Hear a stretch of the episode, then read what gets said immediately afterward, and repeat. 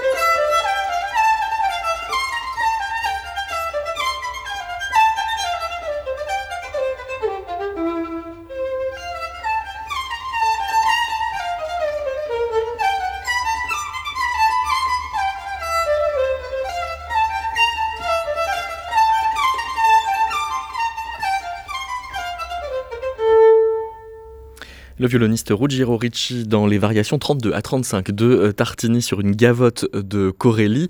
Bonjour Geoffroy Drouin. Bonjour David. Si euh, on démarre comme ça sur ces euh, variations, c'est parce que Tartini a fait une découverte scientifique qui a de fait reconfiguré la perspective du possible en musique, ce qu'on appelle les sons différentiels ou sons résultants. Qu'est-ce que c'est? Bah, euh, l'idée, de ces sons, c'est qu'effectivement, on, se rend compte que euh, la superposition de, certaines fréquences engendre euh, des fréquences qui, ne sont pas, qui ne sont pas jouées, qui ne sont pas créées, mais que la, la, perception reproduit par elle-même. Et il se trouve qu'effectivement, ces, sons résultants, en fait, résultent de l'addition de deux fréquences qui sont additionnées l'une à l'autre et finalement, la perception reproduit une troisième fréquence qui résulte soit de leur, soustraction fréquentielle, soit de leur addition. Voilà. Et si vous parlez de ces sons résultants dans votre livre Émergence et dialectique en musique, c'est parce que ça fait écouter un peu plus euh, qu'il n'y a finalement à entendre. Exactement, oui. Donc c'est effectivement là, c'est où, l'émergence peut, peut, avoir quelque chose à dire par rapport à, ce phénomène, c'est qu'effectivement, il, voilà, il arrive quelque chose de, résultant qui n'était pas prévu, qui n'était pas... Euh, voilà, qui, apporte une nouveauté, une singularité par rapport au, phénomène, euh, aux, interactions en partie. Ça, on peut déjà le retenir parmi les, critères de définition de l'émergence, c'est-à-dire qu'il y a une espèce de saut, euh, on pourrait presque dire spéculatif, alors entre la qualité de ce qu'on entend par rapport à la quantité de ce qui est sur la table. Alors spéculatif, on, verra, mais en tout cas qualitatif, ça c'est sûr. Effectivement, il y, a, euh, il y a quelque chose de nouveau qui arrive, qui, n'était pas qui n'était pas à l'origine dans l'interaction dans des, des, différents éléments euh, en relation. Et, effectivement, il y, a une nouveauté. C'est sans doute la première propriété du phénomène d'émergence. Avant de le faire commenter politiquement par euh, Aude Guéguen et, Laurent Jean-Pierre, on imagine que Tartini cherche pas à faire la révolution quand il euh, cherche à exalter comme ça les, son résultat, c'est plutôt euh, pour mettre ça au service d'une sorte d'illusionnisme, de, spectacle. Oui, ça a plus un effet, ça plus un effet effectivement. Voilà, c'est bah, d'ailleurs un petit peu toute toute l'ambiguïté de ce phénomène d'émergence dans, une partie de la, communauté scientifique. Il y, a, ce côté un peu effet spectaculaire qui, euh, bah, qui, peut, qui, peut, résister à un rationalisme un peu, un peu rigoureux. Mmh. Bonjour Aude Bonjour. Euh, quand euh, vous, on vous dit nouveau, vous, vous pensez euh, à l'idée de Cornelius Castoriadis qui, vise des indéductibles, des, conditions données, et qui va recourir à l'idée de création propre à, l'action humaine, mais pour en fait placer l'idée du possible sur en fait un autre plan que la nécessité historique, c'est-à-dire ce qu'on pourrait déduire de tout ce qui s'est déjà passé. Absolument. Mais c'est vrai que nous, en fait, dans, ce, dans cet ouvrage avec Laurent, notre perspective du possible, euh, on l'a, effectivement d'abord euh, envisagé euh, sur un plan qui est, épistémologique, hein, qui était vraiment ce projet de, montrer à quel point finalement la question du possible structure et, fondatrice de, la philosophie, mais aussi, et ça c'est moins, connu, moins souvent travaillé, de la tradition des sciences sociales, avec effectivement cette préoccupation commune, hein, depuis Aristote jusqu'à, on pourrait dire, Bourdieu ou Eric Olin White, le sociologue américain, euh, de penser au fond la transformation et donc d'une certaine manière de penser euh, l'émergence, de penser euh, la nouveauté. Parce que l'idée de, création, elle a l'air de faire un peu vaciller l'ordonnancement dialectique du progrès. Alors on y reviendra la semaine prochaine dans Métaclassique avec Véronique Verdier et puis les compositeurs Jean-Luc Hervé et, Philippe Leroux, mais effectivement cette émergence, elle viendrait déborder quelque chose qui serait une marge du monde immanente à tout ce qui, arrive. Oui, ben, disons que au fond, euh, je pense qu'on tombe assez vite quand on travaille sur cette question dans la perspective qui a été en tout cas la nôtre. Je ne sais pas quelle résonance ça peut avoir euh, en musique, mais peut-être qu'on retrouve cette, euh, cette, question également, ou sa difficulté. C'est-à-dire qu'au fond, on s'aperçoit qu'il y a deux façons, pour faire vite, pour faire simple, d'envisager le possible. L'une qui, aurait tendance, au fond, et c'est vrai que c'est euh, le cas euh, dans la tradition euh, hégélo-marxienne. dialectique, donc. Et, donc dialectique, qui aurait donc tendance à, considérer que, au fond, on n'est pas tant dans une logique de l'invention que dans une logique du déploiement, de l'autodéploiement. d'un phénomène, donc d'un processus immanent qui, qui, serait porteur, qui serait toujours porteur de ses propres possible, de ses propres possibilités euh, réelles et immanentes. C'est déjà chez Plotin cette idée, non?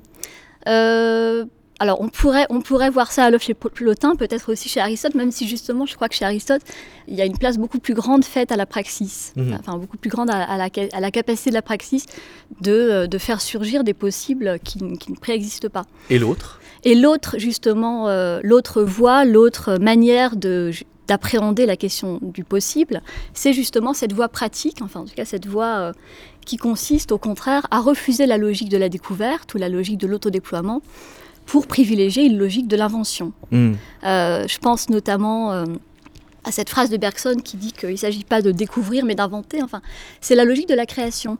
Et, Castoriadis, dont, vous parliez tout à l'heure, effectivement, est sans doute au XXe siècle l'un des auteurs, il y en a d'autres, hein, mais enfin, c'est l'un des auteurs peut-être les mieux connus pour avoir, euh, au fond, dans une perspective assez bergsonienne, hein, un peu comme Deleuze, euh, opéré une critique radicale euh, du marxisme. Alors peut-être un peu sévère, peut-être un peu, un peu caricatural sur la pensée de Marx et même de Hegel, mais consistant à dire, au fond, le, le, marxisme a échoué. Il faut penser au-delà de Marx et non plus avec Marx, parce que précisément, chez Marx, en raison de cette philosophie de l'histoire, de cette pensée dialectique, euh, au fond, on a affaire à une espèce d'œuf euh, toujours déjà plein de ses propres solutions. Hmm.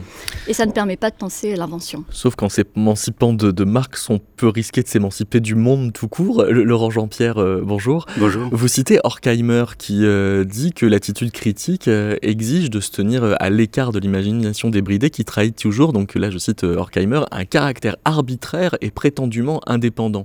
Donc cette invention, elle serait en fait prétendument indépendante de la, promesse d'auto-engendrement héritée de Marx?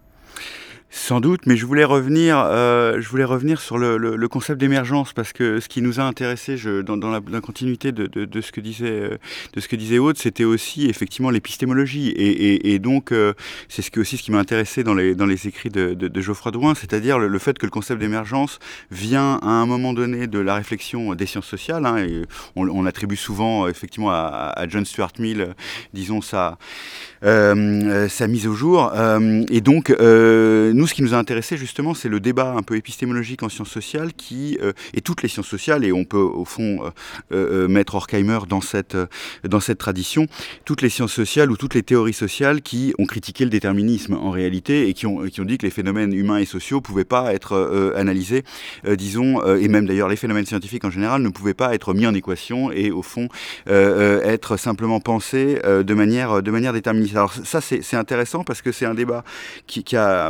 ressurgit régulièrement et qui, euh, et qui est très vif aujourd'hui autour, disons, d'une réflexion sur la causalité et euh, sur les conceptions multilinéaire de la causalité, et, Geoffroy en parle très bien dans son livre, c'est aussi euh, très lié à, tout un, toute une mode euh, qui a été très importante en sciences, un peu moins en sciences sociales, mais, beaucoup en sciences naturelles, autour de ce qu'on a appelé la théorie des systèmes, où ce concept d'émergence avait une place centrale, puisqu'il s'agissait de penser des effets de boucle, des effets de rétroaction, euh, etc. Et donc c'est vrai que c'est à ce titre-là, c'est un concept qui est tout à fait intéressant pour penser le possible, ou pour penser ce qu'on appelait autrefois dans le langage plus classique, le hasard au fond, hein, et même, et même dans, dans les avant-gardes, on y reviendra peut-être, euh, effectivement, cette question du hasard, elle a, été centrale. Je pense souvent euh, euh, au concept de hasard objectif dans le surréalisme, qui est effectivement bon, qui est, en, plein rapport avec l'épistémologie de, de son époque. Mais on a presque l'impression d'un concept un peu rustine, parce que quand il euh, est forgé en 1843 hein, par euh, John Stuart Mill, il y a l'idée de résoudre un peu la dispute entre les vitalistes et, les mécanistes, et dans ce que vous dites, on a l'impression que c'est quelque chose qui euh, sert à continuer à penser le sens dans un monde qui est de toute façon trop complexe. Bah euh, oui, c'est-à-dire que euh, effectivement, mais je pense pas que ce soit un concept rustine parce que je pense qu'on peut, euh, euh, on peut tout à fait, enfin les, les, scientifiques le font en biologie, en chimie, on peut tout à fait euh, déterminer ce que sont des propriétés émergentes. C'est au fond, l'idée que euh, il y a des phénomènes qui sont pas réductibles à des causes qui les précèdent ou à des éléments constituants qui les précèdent. je pense que c'est une idée en fait qui court dans dans toute la tradition philosophique et dans toute la tradition euh, disons, des sciences sociales modernes. Je pense, euh, je pense par exemple à cette idée, alors qui est peut-être pas équivalente, mais qui me semble assez proche de Cournot, euh, quand il définit le hasard comme la rencontre entre deux séries indépendantes. On a deux séries indépendantes qui sont tout à fait, qui sont des éléments constituants, mais effectivement leur rencontre est imprévisible. La tuile qui sort d'un toit et qui va rencontrer effectivement le passant et produire un choc. voilà. Donc effectivement, je pense que beaucoup de phénomènes sociaux sont de cet ordre. C'est-à-dire que effectivement, faut intervenir un élément de contingence qui est irréductible à des séries qui, elles, par contre, sont soumises à des déterminations. Geoffroy Drouin. Oui, non, non, effectivement, le, ce que vous dites est tout à fait, euh, tout à fait, euh, tout à fait important dans le sens où, effectivement, du coup, ce serait sans doute la deuxième propriété de, de ce phénomène d'émergence, c'est la notion d'irréductibilité. La première étant la nouveauté. Hein. Voilà, dont vous, ouais. faites, dont vous faites référence. Et effectivement, c'est en, ça que, en ça que ça paraît peut-être peu, peu, peu, peu, évident de parler de concept rustine. C'est-à-dire qu'effectivement, il faut, il faut être capable de rendre compte dans le réel de, phénomènes euh, qui, sont irréductibles à la, somme de, leur interaction et qui plus est à la somme de leurs propriétés.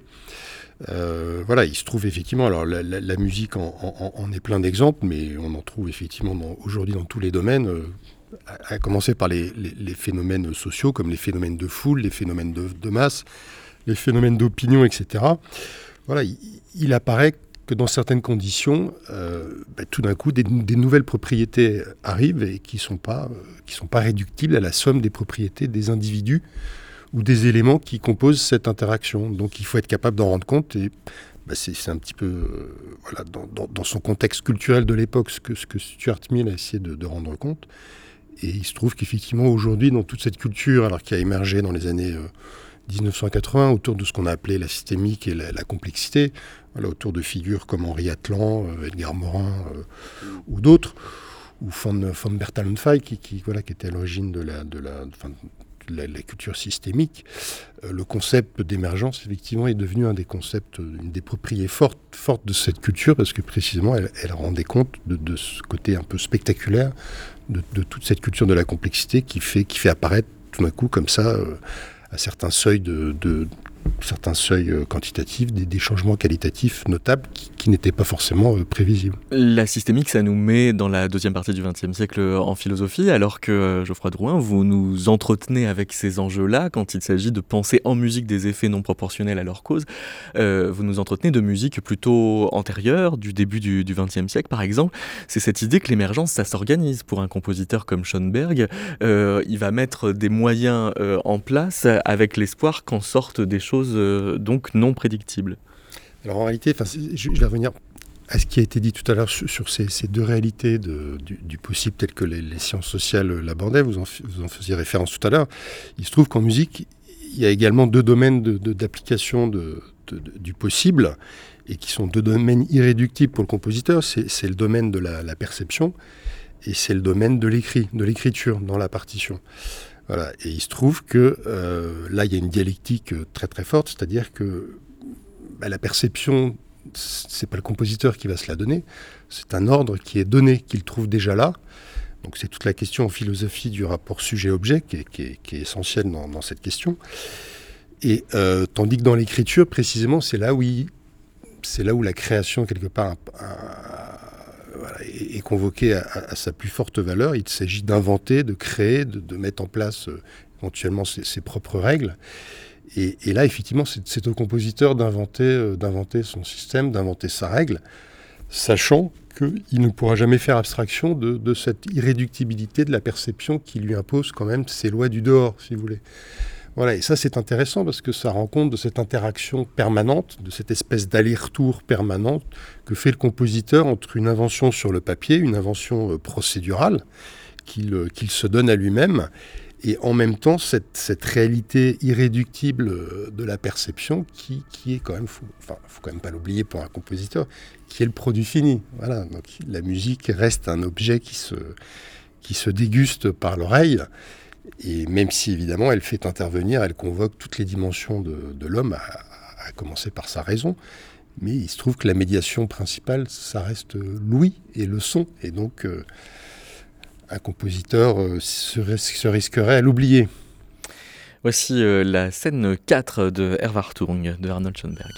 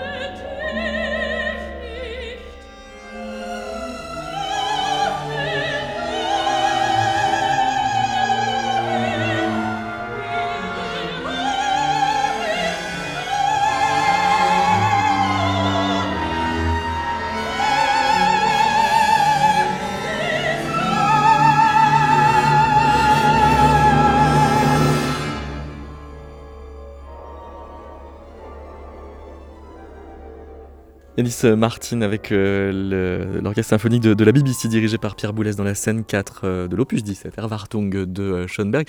Laurent Jean-Pierre euh, vous commencez votre livre la, perspective des possibles par nous dire que le traitement du possible reste le monopole des experts et, plus souvent désormais d'une industrie et que effectivement bah, à l'échelle de la société on se perd en scénario de monde d'après et que bah, on est envahi de possibles, ils sont proliférants ces possibles donc sont pas si émancipateurs d'office que ça Ben, c'est vrai que c'était un peu aussi un des points de départ de, notre travail à deux. Hein. C'était, ce constat, ce diagnostic, au fond d'une espèce de captation, de récupération de la question du possible aujourd'hui, euh, par à la fois par la publicité, par, euh, par le néolibéralisme pour faire vite, par euh, l'ensemble des outils de prédiction.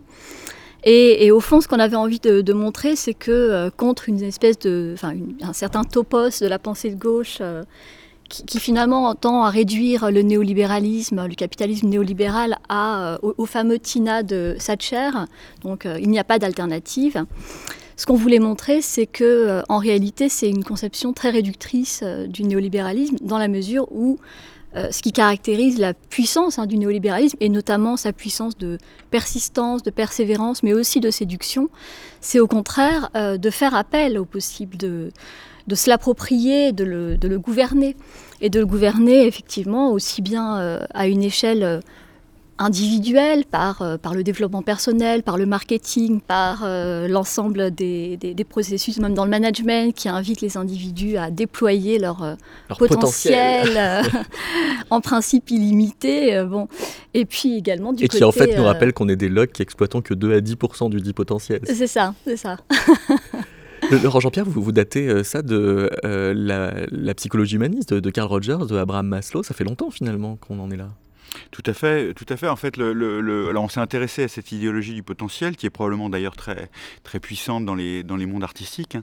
Euh, on y reviendra peut-être, mais, mais on s'est aussi intéressé euh, à ce qu'on a appelé le front du possible. J'y reviens parce que euh, parce qu'au fond, c'est pas sans rapport avec la discussion qu'on a déjà eue sur l'émergence. c'est vrai que vous l'avez dit dans votre interrogation, il y a une prolifération depuis depuis disons deux siècles, voilà, d'appareils qui sont effectivement censés réduire l'incertitude certitude euh, collective, euh, étatique, gouvernementale, euh, privée ou publique vis-à-vis du futur.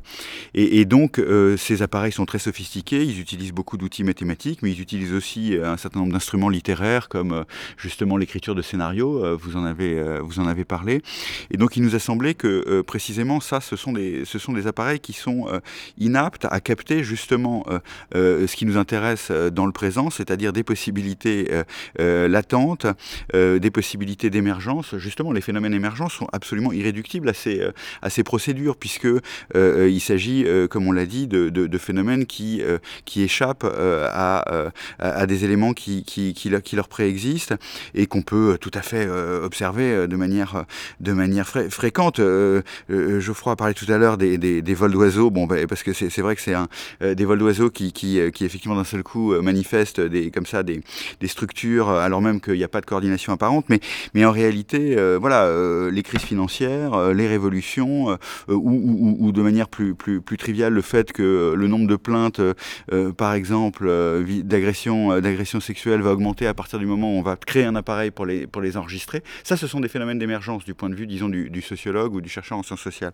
Et donc ça, c'est effectivement des choses qui sont absolument, disons, inarraisonnables du point de vue des, des, appareils de capture du possible. Et donc ça nous a intéressé de, de dire voilà, il y a un front du possible et la tâche euh, d'une théorie critique ou d'une théorie sociale, c'est précisément de faire apparaître ces possibilités euh, euh, qui sont totalement invisibles à, ces appareils de capture qui se sont développés depuis deux siècles, notamment avec les appareils statistiques et la quantification des, des, pratiques gouvernementales.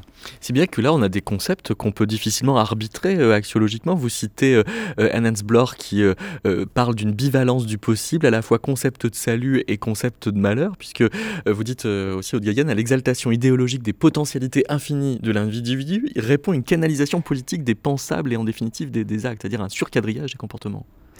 Oui, effectivement. Mais alors, si on fait référence à Ernst Bloch, qui est d'ailleurs un auteur très intéressant par rapport à ce qui nous occupe aujourd'hui, la question de l'émergence, puisque mm. Ernst Bloch est vraiment euh, mm. un de ces auteurs, c'est pas le seul. Hein. c'est le cas aussi de, de Bergson et de Deleuze, dont je parlais tout à l'heure. Mais enfin, c'est vraiment un des auteurs qui ne sépare absolument pas la question de la création artistique de la création politique.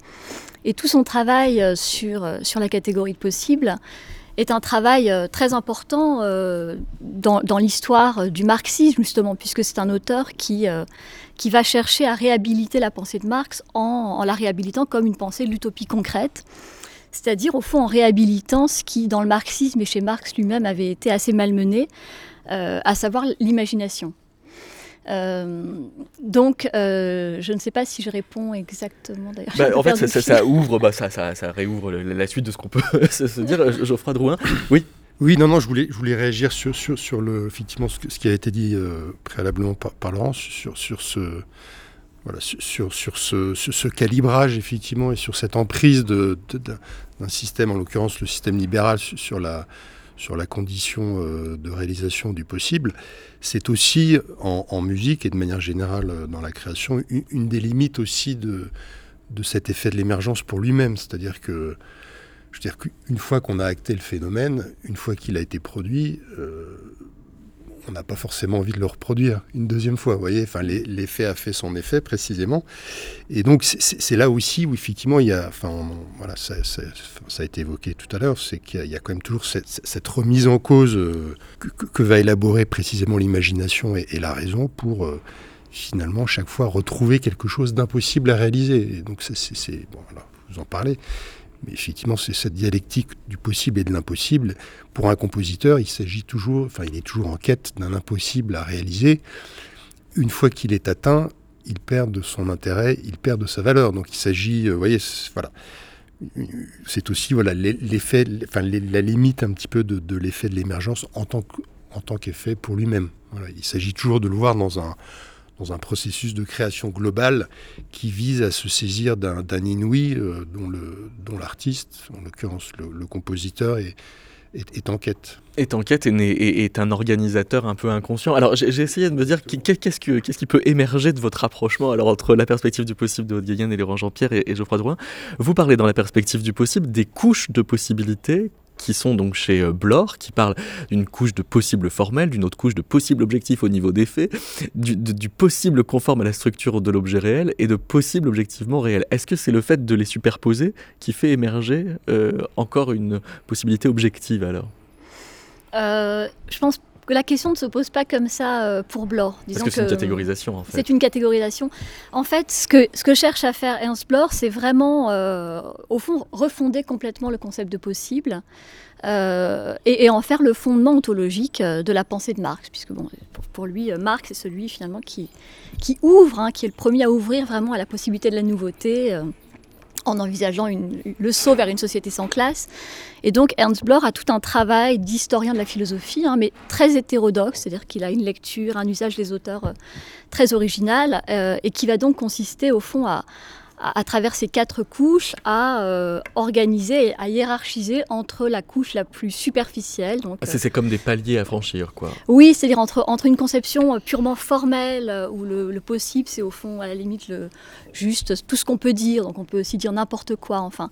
Et puis le, possible logique, enfin, donc il cherche à, à, à remonter de, de, de la couche la plus superficielle, un peu comme un épluchage d'oignon, du possible jusqu'à sa couche euh, véritable qui est effectivement ce qu'il appelle le possible objectivement formel et qui cette fois, alors ça c'est très intéressant, c'est très original comme démarche, consiste au fond à faire de la matière même du monde, de la matière, hein, c'est le concept de, de, de, de, Blore, de faire de la matière la matrice même du possible, donc de faire du possible euh, la matière même de, la totalité de ce qui existe. Est-ce que c'est pas un truc un peu comme ça qui se passe dans Mélodion de Ligeti, Geoffroy Drouin Parce qu'il y, a bien empilement des couches avec l'espoir qu'il en ressorte un peu ou quelque chose d'autre. Oui, oui, tout à fait. Bah, c'est un des procédés d'émergence en écriture, c'est-à-dire euh, alors Ligeti le fait là, il le fait plus au niveau perceptif. D'autres compositeurs comme euh, Brian Ferneo le, font à niveau plus procédural, dans, les couches algorithmiques qu'ils superposent euh, pour, faire émerger des, figures, euh, des figures musicales. Mais effectivement, il y a l'idée, ben, on en revient à cette, culture de la complexité, effectivement, pour, faire émergence, il semblerait que plus, plus il y a d'éléments en interaction, euh, plus il y a de possibilités précisément, plus, euh, plus il y a de chances de faire émerger quelque chose d'intéressant et d'inattendu.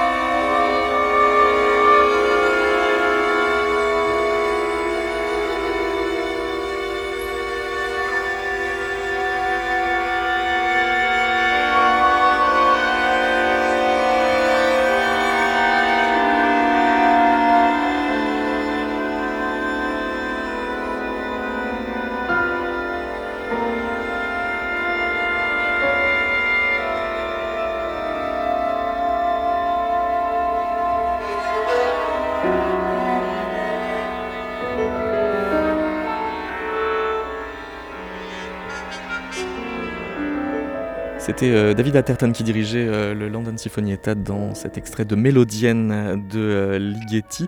Est-ce que, Geoffroy Drouin, ce qui émerge pour moi, auditeur, est tout à fait ce qui émerge de l'œuvre, où on est sur des plans d'émergence différents? Bah, Effectivement, ce que, cherche Ligeti ici, c'est à... Alors est-ce qu'il le fait de manière complètement assumée sur tous ces plans locaux? C'est pas forcément évident. Peut-être qu'effectivement, il laisse émerger au hasard des rencontres euh, bah, des phénomènes d'émergence, mais plus précisément, pour, que ce soit, bien clair, effectivement, c'est au niveau perceptif, là, essentiellement, que, l'émergence se déploie, c'est-à-dire par ces, multiples superpositions de, couches de timbres, d'instruments, bah, tout d'un coup, au, hasard des rencontres, ou, peut-être sous la, la, direction euh, formalisée du compositeur, eh bien, à tel endroit, telle, telle, telle superposition de tel instrument avec tel autre instrument va tout d'un coup faire émerger un timbre, euh, ben, un son inouï.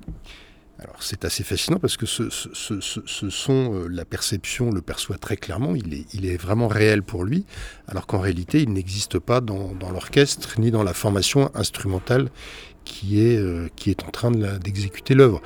Voilà, et ça c'est un phénomène qui a, qui a intéressé de très près les compositeurs euh, bah, de, ce qu'on appelle l'école française de l'orchestration à la fin du 19e et dans tout le 20e siècle, où effectivement il y a eu un, investissement sur la catégorie du timbre qui est très fort, qui est, la catégorie principale de, de tout, de tout, le XXe siècle. Oui, vous, vous citez la suite pastorale euh, d'Emmanuel Chabrier. Notamment, effectivement, voilà, oui, non, Chabrier, voilà, effectivement, à un moment, il superpose euh, ce qu'on appelle des, des pids, c'est-à-dire des pincées de, de violon avec des tenues sur la même hauteur de clarinette. Et, c'est fascinant parce que du coup, l'auditeur n'entend plus ni les violons ni la clarinette, mais entend un timbre qui s'apparente à un corps, qui, qui en l'occurrence qui n'est pas en train de jouer à, ce niveau-là. Mais il y a plein d'autres, il y a plein d'autres phénomènes. Debussy a exploité la, la, question dans, dans, les superpositions, dans ce qu'on appelle les doublures instrumentales. Voilà. Donc ça, c'est effectivement, c'est un, c'est une c'est un ordre que, le compositeur peut, chercher au niveau perceptif, mais parfois c'est simplement au niveau des procédures, et à ce moment-là, il essaye dans les différentes procédures qu'il met en place, euh, par les forces de tension qui sont en place, et donc là ça se rapproche plus d'une vision, euh, j'allais dire, marxiste, c'est-à-dire il s'agit par toutes les superpositions de, contraintes que se donne le compositeur, bah, de prendre acte des différentes forces qui sont de façon immanente à sa disposition. Et donc là, il s'agit de faire émerger, j'allais dire, le sens de l'histoire de son œuvre, à la différence près que c'est lui qui s'est donné ses propres conditions de contrainte, alors que le sociologue euh, ben, prend acte de... Mais est-ce qu'elles ne sont pas données non plus par un ordre extérieur, euh, un système politique ou un régime politique sur une certaine idéologie c'est sans doute le cas. Quand, vous disiez que votre réflexion est épistémologique, finalement, c'est peut-être pas un hasard euh, que Haute Guéguen, euh, philosophe, vous n'ayez pas prononcé le mot de hasard, alors que Laurent Jean-Pierre, spécialiste en sciences politiques, évoquait le, hasard objectif. Oui, ben, justement, c'est ce que, ce qui, ce qui, tout à l'heure vous posiez la question de savoir euh, qu'est-ce que ça fait finalement cette rencontre entre et émergence et dialectique en musique et la perspective du possible, non pas sur une table de dissection, mais sur, euh, sur une simple table de, la, de, la, de la bibliothèque publique d'information, bah ça, ça, je ne sais pas ce que ça fait cette rencontre, mais par contre, moi, je sais à quoi ça m'a fait penser. Ça m'a fait penser euh, justement, dans une autre vie, j'ai travaillé sur l'exil des artistes ou des intellectuels français euh, aux États-Unis pendant, pendant la Deuxième Guerre mondiale, et je m'étais beaucoup intéressé à la rencontre entre, disons, les avant-gardes européennes et l'avant-garde américaine. il y a une revue qui, émane de cette rencontre, une revue tout à fait inconnue, mais puisqu'elle a eu un numéro, euh, euh, qui s'appelle Possibilities, euh, et qui est une revue qui a été créée donc en 47 avec Motherwell, Charot, l'architecte, et John Cage, le compositeur.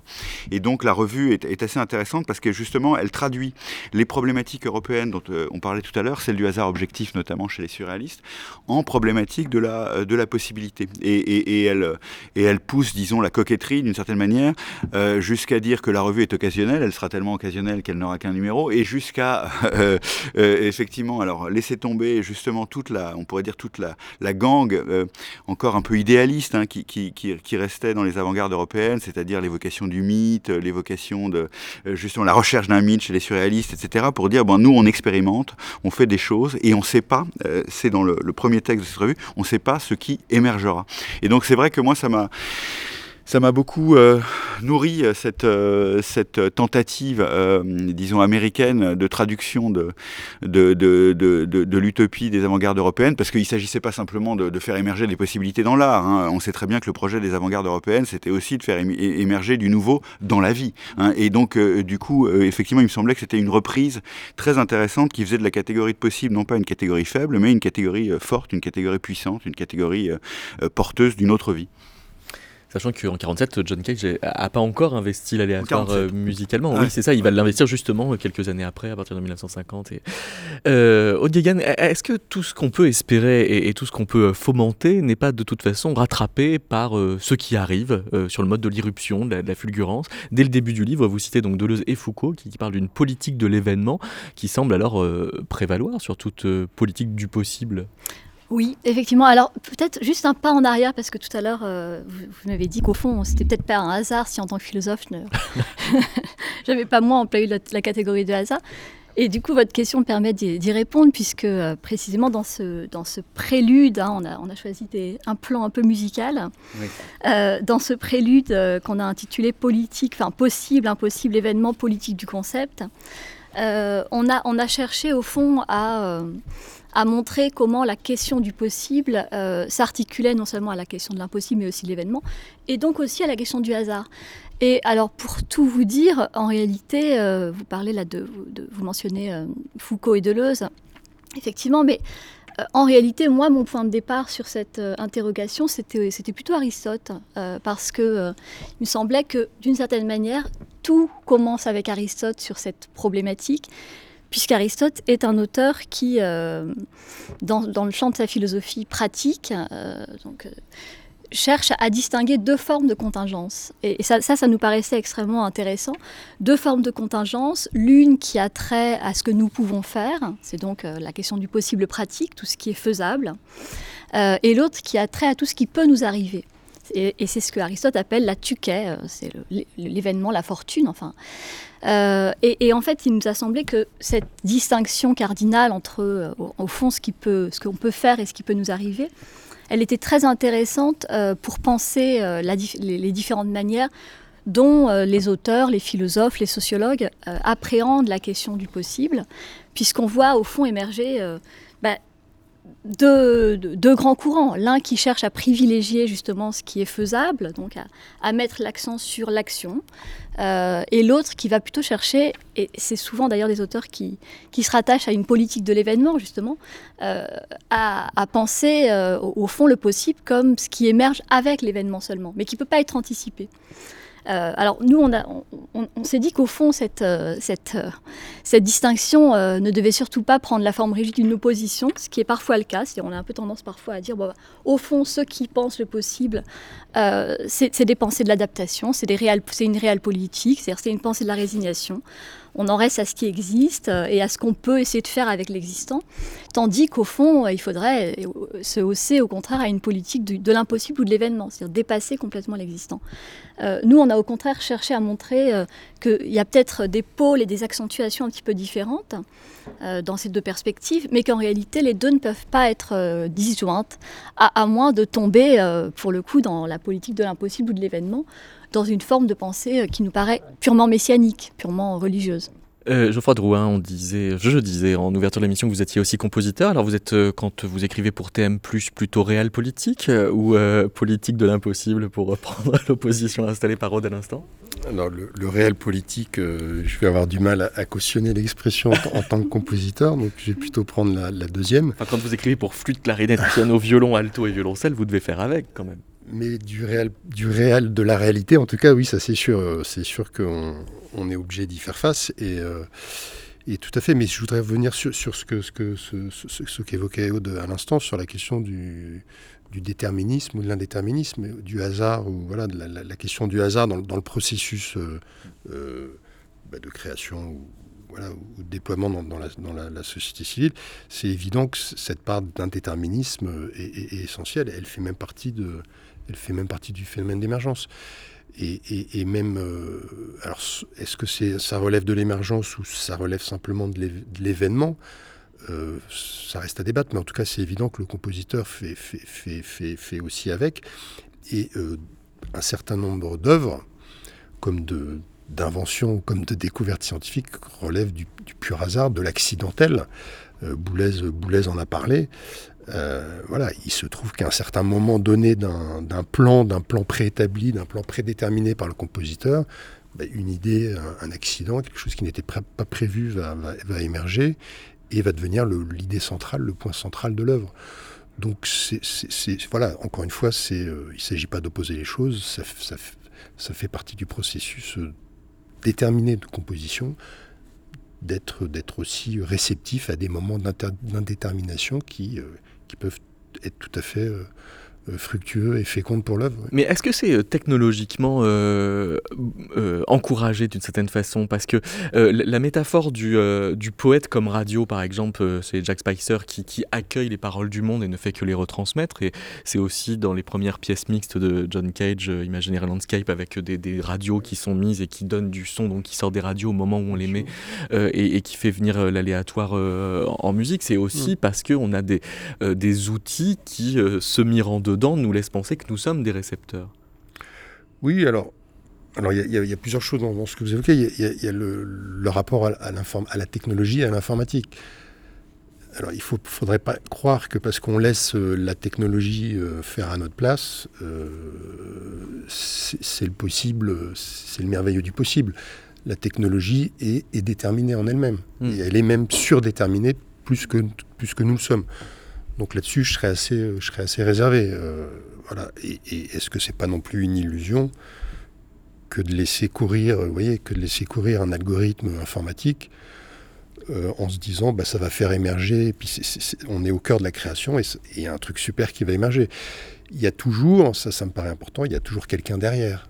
Et, alors en l'occurrence, dans la musique, il y a un compositeur et c'est à lui de signer l'œuvre dans mon livre, j'ai un, chapitre sur la question de la forme ouverte et précisément du hasard, qui était, une, catégorie euh, qui a eu un certain succès avec des gens comme Chieff ou ben, John Cage évidemment. on, en, est revenu, effectivement, je, pense qu'à la fin, le, compositeur doit signer, doit signer l'œuvre et, il est forcément obligé de s'y engager euh, à un moment donné. Quand, vous composez en 2005 euh, Feedback euh, pour l'ensemble TN+, on, on pourrait avoir euh, l'impression d'une complexité un peu faite exprès pour que ça fasse mousser de l'imprévisible. Oui, alors c'est pas le terme mousser. bon, je, vous laisse, mais en tout cas, non. Alors précisément dans cette œuvre, je m'étais, je m'étais, enfin c'était une œuvre où j'avais eu, c'était une œuvre qui était un petit peu en, écho à un choc que j'avais eu justement avec une œuvre de Brian Ferneo qui s'appelait la, la, chute d'Icar où tout d'un coup, j'avais été fasciné par, ce que j'entendais, parce que j'avais dans les, dans les oreilles un monde qui se tenait par lui-même dans une complexité folle, mais où j'avais l'impression que les choses s'auto-organisaient d'elles-mêmes au fil de l'œuvre. Et, voilà, et ça me permettait d'avoir une notion d'un présent, vous voyez, une force d'un présent qui s'organisait, qui s'auto-organisait à, chaque moment de, l'œuvre, euh, comme j'en avais jamais perçu auparavant. Et, donc j'ai analysé l'œuvre, je me suis intéressé à, cette œuvre, effectivement. Comment, comment Fernéo parvient à, ça? Ben C'est par une, suraccumulation de procédures. Et puis après, le compositeur prend acte des forces qui, sont, qui sont euh, dans le temps présent de, la contrainte et de la, contradiction de toutes ces procédures qui s'entrechoquent. Ben, le compositeur va essayer de se saisir de ces forces euh, de création qu'il a fait émerger pour déployer une œuvre. Et donc c'est un petit peu dans ce sens-là que, feedback, euh, que Feedback est né. En voici un extrait.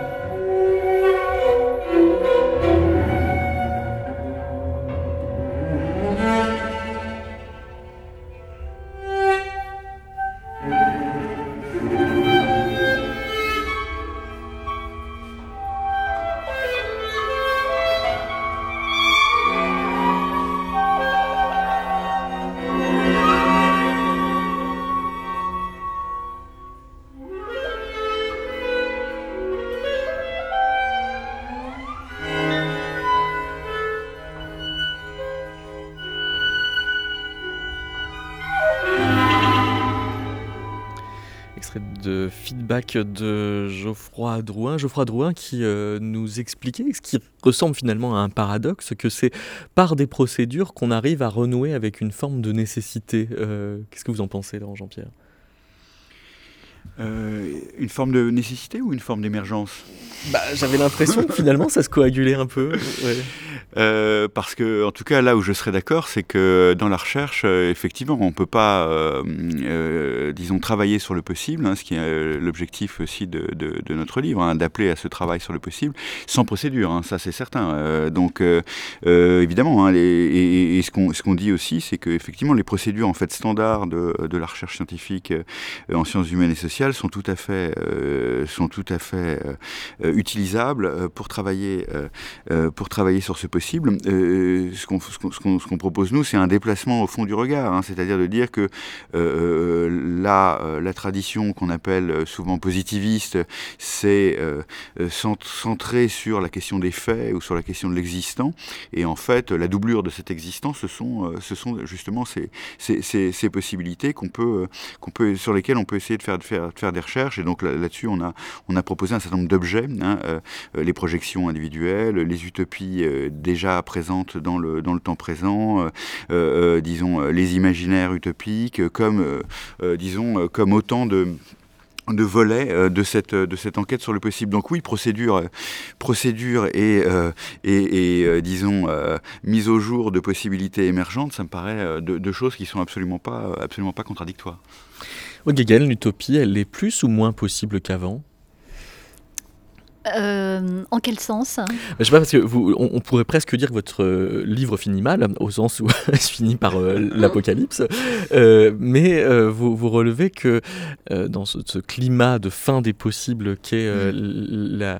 l'apocalypse, il y, a une ouverture des replis, ce qui peut revenir en fait aussi à la libération des pulsions égoïstes, et que le plus gros drame dans tout ça, c'est peut-être que ce sont les mêmes cartes qu'auparavant qui sont jamais redistribuées. Oui, euh, disons que sur, l'épuisement, euh, l'épuisement de l'utopie, euh, c'est un, thème qu'on entend depuis, depuis assez longtemps, enfin, je veux dire, depuis au moins les années 70, peut-être 90 au fond, cette idée de l'épuisement de l'utopie, l'épuisement des possibles. Je, crois qu'en fait, dans le livre, au contraire, on a cherché à, récuser un petit peu cette idée, de deux manières d'ailleurs, à la fois pas du tout récuser le danger que, représente aujourd'hui euh, l'Anthropocène. Hein. Euh, mais montrer que, dans, dans, les réactions que ça peut susciter en termes de pratique, en termes d'expérimentation, euh, ça peut aussi être un catalyseur d'ouverture de nouveaux possibles. Euh, ce, qui est, ce qui est pour le coup plutôt intéressant. Et puis, d'autre part, la façon dont justement, euh, c'est un peu ce que je disais tout à l'heure, la, question aujourd'hui de l'utopie, euh, je crois qu'elle est en réalité redevenue très à la mode, et pas seulement dans les pensées critiques. Elle est hmm. aujourd'hui, je dirais que c'est presque un outil de marketing, l'utopie. Hmm. et ça aussi, ça nous semblait intéressant de le penser, la façon dont justement le rêve, la création, les projections sont aujourd'hui mobilisés aussi bien par, euh, par des gouvernements que par des marques, enfin par, des par la publicité, quoi. Plutôt un argument de vente. Quand, vous citez euh, Michael euh, Fossel qui, qui, prévient que l'hypothèse de la fin du temps est, est dépolitisante, c'est intéressant parce que ça induit l'idée que finalement cet apocalypse est une hypothèse faussement réaliste, tellement elle est démobilisante en quelque sorte. Oui, mais justement, ce qu'on essaye de montrer, c'est que dans la pratique, un certain nombre de gens euh, font cette hypothèse, qu'elle soit, soit au fond juste ou fausse, ça nous importe peu, puisque euh, en tant que chercheur, on est agnostique par rapport à l'hypothèse de l'apocalypse. Mais par contre, on peut comparer à d'autres moments où cette hypothèse a été faite par des groupes humains, hein, évidemment pendant les, périodes notamment euh, millénaristes, pendant des périodes, disons, d'effervescence religieuse intense. et, ce qu'on constate, c'est qu'au fond, ce sont, c'est une hypothèse assez mobilisatrice et pas du tout des mais au contraire euh, euh, qui, rend possible euh, justement une transformation rapide des comportements. Et, donc, on n'est pas en train de dire que effectivement le catastrophisme est forcément, disons, le, pari qu'il faut faire sur l'avenir, mais on est en train de dire que dans un débat qui est très spéculatif sur les vertus ou les vices de ce catastrophisme, en réalité, l'observation directe nous, permet de, montrer qu'il y a plutôt effectivement un effet, un effet repolitisant, et ce qui est plutôt une bonne chose, parce que même si la catastrophe catastrophe est peut-être pas déjà là, elle est en tout cas, elle est en tout cas pas, pas, très loin de nous. Et elle est accélératrice de contre-récits aussi, alors? Absolument, euh, absolument. Parce que Geoffroy Drouin, vous, euh, vous, vous pensez euh, l'apocalypse comme une émergence de l'impossible? Alors en tout cas, c'est une, une, possibilité de, réalisation de, l'impossible, mais, mais, pour rebondir à, ce qui vient d'être dit, sur cette notion plus générale de, l'apocalypse, je pense qu'effectivement, il y a, la notion de crise est essentielle euh, là-dedans et, que l'épistémologie l'a montré de façon assez, euh, assez, rigoureuse. Euh, les, phénomènes d'émergence ont, lieu, ont lieu à la marge de, de, rencontres les plus contradictoires. C'est-à-dire, plus le système est en contradiction, plus le système est en tension, plus le système est en crise et est au bord de, de la bascule, d'imploser, on va dire, plus c'est à ce moment-là qu'émergent des, possibilités inouïes et inattendues. Et donc, il ne faut pas avoir peur de la crise. Il faut pas. Alors, l'apocalypse euh, reste, à mon avis, à définir ce, concept, parce que je crois qu'il y a des malentendus sur, sur, la réalité du, concept de l'apocalypse, en dehors de, son aspect euh, récupéré par, par, différents sectes, etc.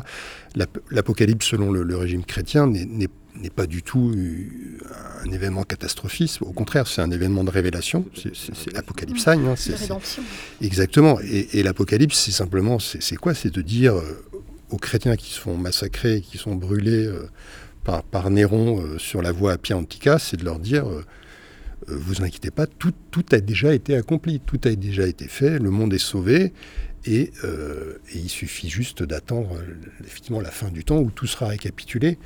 Mais l'Apocalypse ne vient pas comme un élément catastrophique, au contraire, elle vient comme un élément rassurant pour dire dans les conditions du réel euh, qu'on l'air catastrophiques, qu'on l'air euh, l'air définitives. Au contraire, tout a déjà été fait et précisément garder l'espoir euh, en vue de la fin ultime des fins dernières. Mais tout ça pour dire qu'en tout cas, effectivement, voilà, cet élément de crise est, essentiel. Et, et, en tant que compositeur, mais j'ai l'impression que c'est une catégorie qui, qui, a, infusé dans, toute la société, on a cette sensation, enfin moi j'ai cette sensation depuis déjà un moment, qu'on est arrivé à la fin de, quelque chose et que cette crise, euh, effectivement, cette, crise n'a plus l'air productive de quelque chose. Donc c'est en ça que quand vous parliez de la fin des utopies, euh, il y a l'air d'avoir quelque chose qui bloque aujourd'hui. C'est assez, assez étonnant et on a du mal précisément à trouver une émergence impossible qui, nous sorte de cette espèce d'ambiance euh, figée, bloquée, gelée. Euh, mais vous avez l'air de penser. La crise, a l'air, euh, la crise a, l'air de tourner sur elle-même à vide, et, on, cherche un peu désespérément euh, une sortie à la crise. Mais vous avez l'air de dire que en cela même, les conditions sont archi remplies pour qu'un basculement advienne. Ben on l'attend, on l'attend, on l'attend, on y travaille, mais c'est vrai que c'est ça, qui, mais c'est ça qui est fascinant, et c'est, en ça que moi je trouve que notre époque est, assez, enfin, on, on vit un moment assez particulier c'est qu'effectivement, toutes les conditions, on, les réunit pour, pour, pour, une fin de système. Enfin, on a cette sensation que tous les systèmes, quels qu'ils soient, hein, que ce soit les systèmes artistiques ou sociaux, économiques, tournent à vide hein, et, et non plus pris sur mm. le réel. Hein. Je veux dire, en musique, c'est la même chose. Il y a une crise, il y a une crise du, paradigme musical, sur, quoi on se réfère pour, pour faire musique, pour faire sens. Je veux dire, plus personne aujourd'hui est en mesure de dire euh, où est-ce qu'il faut aller. Enfin, je veux dire, bon, vous voyez, chacun arrive un peu avec sa vérité. Et donc on attend, on attend cette étincelle effectivement, mais je pense que c'est précisément c'est complètement imprévisible et c'est complètement inattendu. Donc il faut surtout pas la prédire pour que ça arrive. Haute Non, mais je, suis entièrement d'accord avec ce que vient de dire euh, Geoffroy. Euh, peut-être à la différence que dans notre livre, il y avait quand même cet effort pour euh, pour montrer que cette impression d'épuisement des possibles et d'une sédimentation, quelque chose qui se qui est complètement euh, figé, quoi, euh, qui empêche le mouvement. Bon, euh, c'est aussi l'effet d'occultation et d'empêchement, de désactivation, de neutralisation de tout un tas d'expérimentations, de tout un tas de pratiques, de tout un tas de mouvements sociaux, pourtant très vifs. Je veux dire, on est quand même dans une époque aussi de révolution au pluriel, avec des, choses qui se passent, des mouvements très puissants. Euh, et qui ne sont pas simplement des mouvements de révolte, mais des mouvements d'expérimentation. Je pense à l'écologie, je pense au féminisme. Enfin, dans tout un tas de secteurs, même économiques, on assiste à des, inventions très intéressantes. bon, c'est vrai que pour nous, dans notre livre, la question, c'était aussi de de réhabiliter ces pratiques, un peu dans l'optique ouverte par le sociologue Eric Olin White, que connaît très bien Laurent, et qui avait justement fait un, tout un travail sur les utopies réelles, c'est ça. Pour finir, oui, Laurent Jean-Pierre non, non, bah je, pour finir, euh, je ne sais pas si c'est la solution, mais en tout cas, j'entends euh, ce qui a été dit sur ce, ce pathos un peu, euh, oui, postmoderne, quoi, cette idée que qu'on est perdu, etc. Alors bon, c'est vrai que c'est, il existe, il existe en science, il existe, en tout cas, il existe en sciences sociales très très puissamment. il existe dans, dans, la création. Donc bon, nous, nous, effectivement, la thématique du possible, c'était une manière de, non pas de restaurer, disons, le, une philosophie de l'histoire de type moderne, hein, qui existe là aussi en sciences comme en art, disons un un, néo-modernisme, mais en tout cas, c'était une manière effectivement de de, de, faire une proposition qui était complètement euh, orthogonale euh, euh, au relativisme, disons, soit des formes, soit des propositions, soit des propositions de vérité. et donc, bon, voilà, on verra, bien ce qu'il en, ce qui, ce qui, sort, mais je suis tout à fait d'accord avec Aude pour dire qu'en réalité, quand on regarde bien, c'est un problème de, il y a un problème de lunettes, hein, il y a un problème de loupe. Quand on regarde bien, il y, a, y, a, y a encore effectivement disons, des gisements expérimentaux euh, dans toutes les, pratiques. Et, ça, et un des enjeux, euh, quand on travaille sur le possible, c'est précisément d'en faire, faire une cartographie. C'est ce qu'on propose.